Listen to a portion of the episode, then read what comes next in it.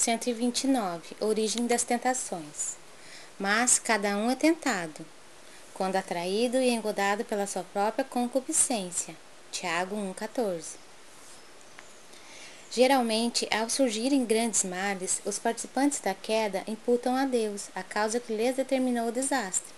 Lembram-se tardiamente de que o Pai é todo-poderoso e alegam que a tentação somente poderia ter vindo do divino desígnio.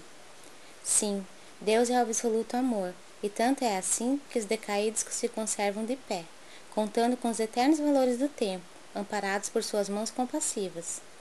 As tentações, todavia, não procedem da paternidade celestial. Seria, porventura, o estadista humano responsável pelos atos desrespeitosos de quantos inquinam a lei por ele criada? As referências do apóstolo estão profundamente tocadas pela luz do céu. Cada um é tentado, quando atraído pela própria concupiscência. Examinemos particularmente ambos os substantivos, tentação e concupiscência.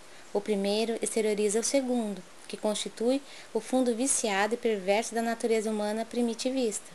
Ser tentado é ouvir a malícia própria, é abrigar os inferiores alvitres de si mesmo, porquanto, ainda que o mal venha do exterior, somente se concretiza e persevera se com ele afinamos na intimidade do coração. Finalmente, destaquemos o verbo atrair. Verificaremos a extensão de nossa inferioridade pela natureza das coisas e situações que nos atraem. A observação de Tiago é roteiro certo para analisarmos a origem das tentações. Recorda-te de que cada dia tem situações magnéticas específicas. Considera a essência de tudo o que te atraiu no curso das horas, e eliminarás os males próprios, atendendo ao bem que Jesus deseja.